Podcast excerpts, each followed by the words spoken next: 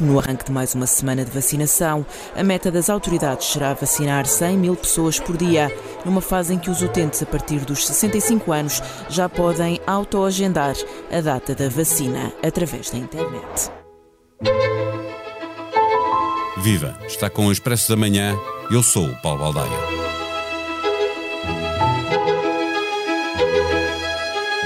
Com altos e baixos e várias polémicas pelo meio, o plano de vacinação vai correndo menos mal e tem sido o principal fator para que tenham descido o número de internados em enfermaria e nas unidades de cuidados intensivos e, de forma muito evidente, o número de mortos já foram administradas bem mais de 3 milhões de vacinas.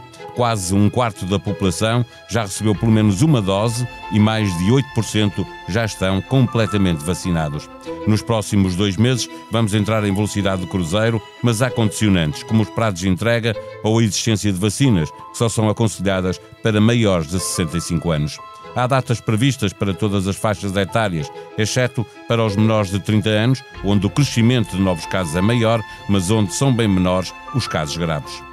Para nos ajudar a fazer o ponto de situação e nos falar das datas previsíveis para que esteja concluído o processo de vacinação nas diferentes faixas etárias, de novo no Expresso da Manhã, Vera Lúcia Arrigoso, jornalista especializada em saúde. O Expresso da Manhã tem o patrocínio do BPI. O BPI tem tudo o que precisa para cada momento do seu dia a dia e tudo para antecipar o seu futuro.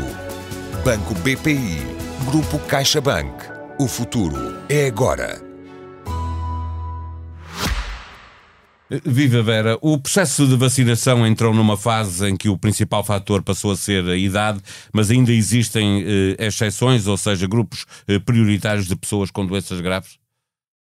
Sim, uh, bom dia, Paulo. Uh, continuam a existir e vão ter que, que, continuar no sentido em que uh, a vacinação por idades é só para que o processo seja mais, mais rápido e mais ágil, mas essas pessoas que estão fora do critério da idade e apenas no critério da patologia mais complexa que têm, vão continuar a ser protegidas. A ideia é que elas estejam canalizadas sobretudo para os hospitais, deixar os centros de vacinação rápida para a população sem o fator de risco além da idade, digamos assim, uh, para que haja essa segregação quase que até pela, pela positiva. Estamos a falar, por exemplo, de pessoas com VIH, com cancro ativo, uh, imunodeprimidas por, por outras razões, pessoas com transplantes, uh, com doenças do foro mental, por exemplo, como a esquizofrenia ou outro tipo de perturbação, e que a ideia é de alguma forma canalizá-las para uma via muito mais específica e dedicada e não no grupo uh, dos portugueses que vão ser vacinados somente pela, pela data de nascimento. Então, neste momento, estão a ser vacinadas essas pessoas que têm essas comorbilidades e, uh, em termos de idades, quem são as pessoas que estão a ser vacinadas neste momento? Neste momento nós temos um calendário um bocadinho quase, uh, e aqui não é quase, é mesmo a militar, o que é algo de, de, positivo na medida em que é um raciocínio muito lógico e muito ágil, no sentido de combater e criar aqui uma frente de, de batalha efetiva. Ora, nós conseguimos e vamos conseguir até dia 2 de maio completar. Portanto, segunda-feira. Segunda-feira, a faixa etária dos 70 aos 79 anos depois, seguir-se-á no dia 23 as pessoas com 60 e mais anos. Vamos avançar para 13 de junho com a população entre os 50 e os 59. Até 1 de agosto, a faixa etária dos 40 aos 49 e no início de setembro, então, conseguirmos ter os 70% de portugueses já protegidos e aqui com a população com 30 e mais anos também já inoculada. Portanto, ficará sem vacina todos os que têm menos de 30 anos. Eh, mas ficarão uh, durante um tempo ou é previsível que haja pessoas que não vão precisar tomar vacina numa certa idade? Ficarão durante um tempo, porque um, a vacina em qualquer grupo etário ela é opcional, portanto não é obrigatória. Na realidade, nós vamos ter doses de vacina que vão uh, dar e sobrar para quem quiser ser uh, protegido e, portanto, as indicações para já internacionais é de que sejam vacinados quem tem 18 e mais anos, mas sabemos que estão a decorrer ensaios clínicos para baixar essa fasquia e para irmos aos grupos etários. Enquanto não houver esses ensaios jovens. e respostas eh, muito concretas, eh, os menores de 18 anos eh, esperarão.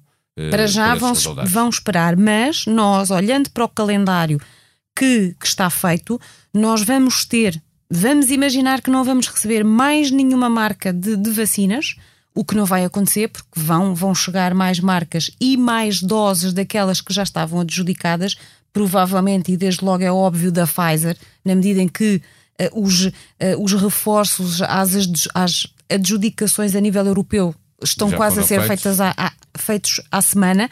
Portanto, só com o que nós já temos adjudicado, para o, o, último trimestre do ano, portanto entre outubro e dezembro, nós vamos ter ainda, é expectável, 6,6 milhões de doses uh, vacinais. Isso garante que, uh, havendo uh, validade científica para vacinar toda a gente, toda a gente, toda a gente em Portugal vai poder ser vacinada havendo até esse, ao final do ano. É verdade. Havendo esse critério, podemos deixar para este quarto trimestre de 2021 toda a população dos zero, vamos imaginar até aos 29 anos, duas doses, colocamos a hipótese de ser uma vacina que, quer que requer duas tomas, feitas as contas, poderia dar para todos e ainda nos sobraria cerca de meio milhão de doses, além destas e apenas com o estoque que está neste momento contratado. Uh, contratado.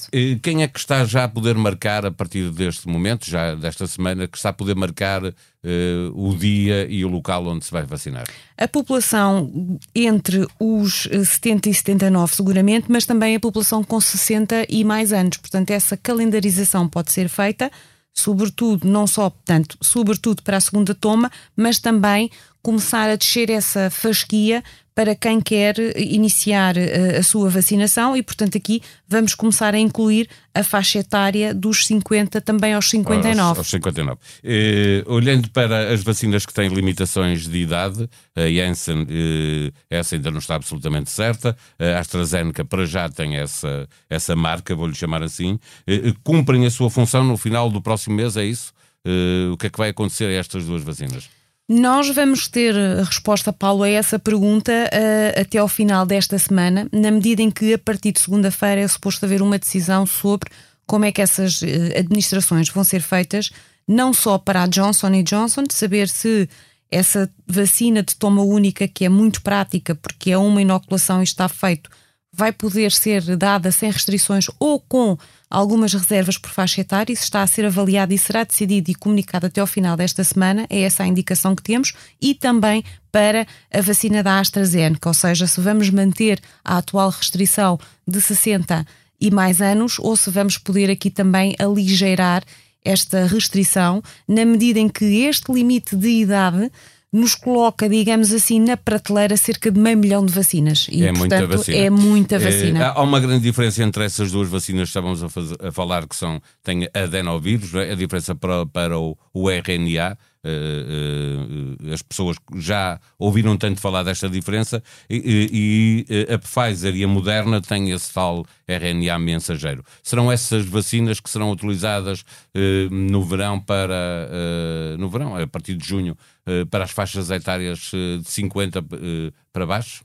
Não se sabe, na medida em que, se a vacina da AstraZeneca, que neste momento uh, estará para além dos 65, baixar para os 60 ou até perder qualquer eh, limite de idade e também não ser aplicado à, à Johnson Johnson, a administração vai ser feita com base naquilo que é uh, que a é? disponibilidade não? e não, digamos, o método de fabrico da vacina, na medida em que, para a Agência Europeia do Medicamento, todas as vacinas que neste momento estão no mercado são seguras e eficazes para qualquer grupo populacional. Sim, mas há opções, como Portugal fez, de uh, administrar eh, vacinas como a AstraZeneca apenas para pessoas com mais de 65 anos, não é? Opções que neste momento estão a ser revistas na medida em que o risco que foi, eh, digamos, calculado com base, com base nesses efeitos adversos muito raros, como a própria Agência Europeia de Medicamentos assim o indicou, não se justifica.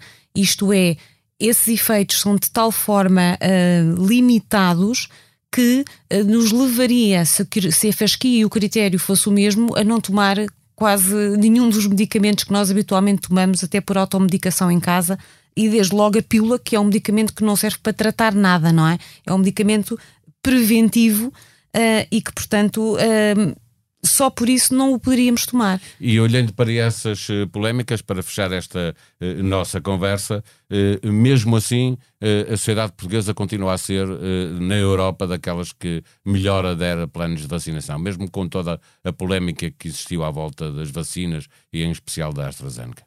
E ainda bem que assim é, nós de facto temos um histórico de ser de, das populações no mundo com a maior taxa de adesão a vacinas.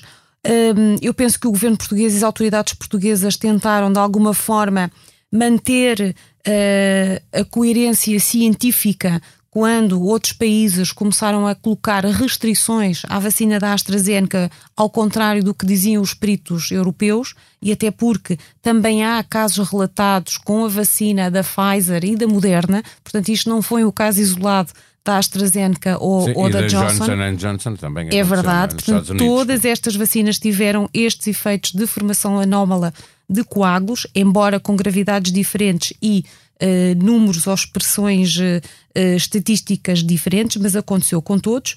E a verdade é que, de alguma maneira, continuamos a ouvir aquilo que é o critério científico e é bom que assim seja. Numa maré de boas notícias para ler em expresso.pt, comprimido contra a Covid-19 pode estar disponível até ao fim do ano nos Estados Unidos. Desenvolvido pela Pfizer, o fármaco está em fase experimental e recorre à inibição de uma enzima de que o vírus necessita para se replicar. A procura de um medicamento de toma oral para tratar a Covid está a ser feita em muitas farmacêuticas nos quatro cantos do mundo. Este, desenvolvido pela Pfizer, está ainda em fase experimental, pode estar disponível até ao final do ano.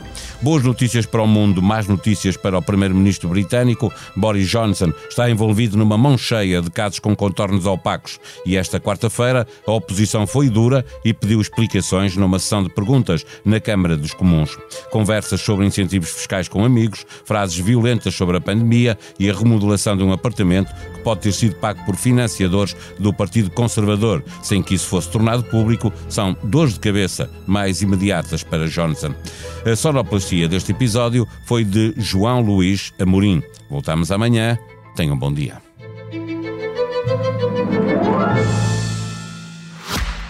O Expresso da Manhã tem o patrocínio do BPI. O BPI tem tudo o que precisa para cada momento do seu dia a dia e tudo para antecipar o seu futuro. Banco BPI. Grupo CaixaBank. O futuro é agora.